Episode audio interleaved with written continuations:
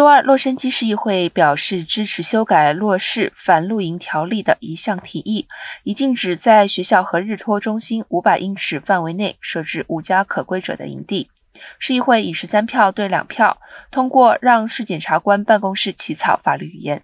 该法律语言将在洛杉矶联合学区监督下扩大反露营法。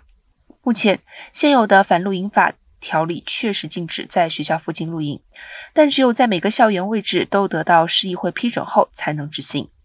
洛杉矶联合学区学监卡瓦略向理事会发表了讲话。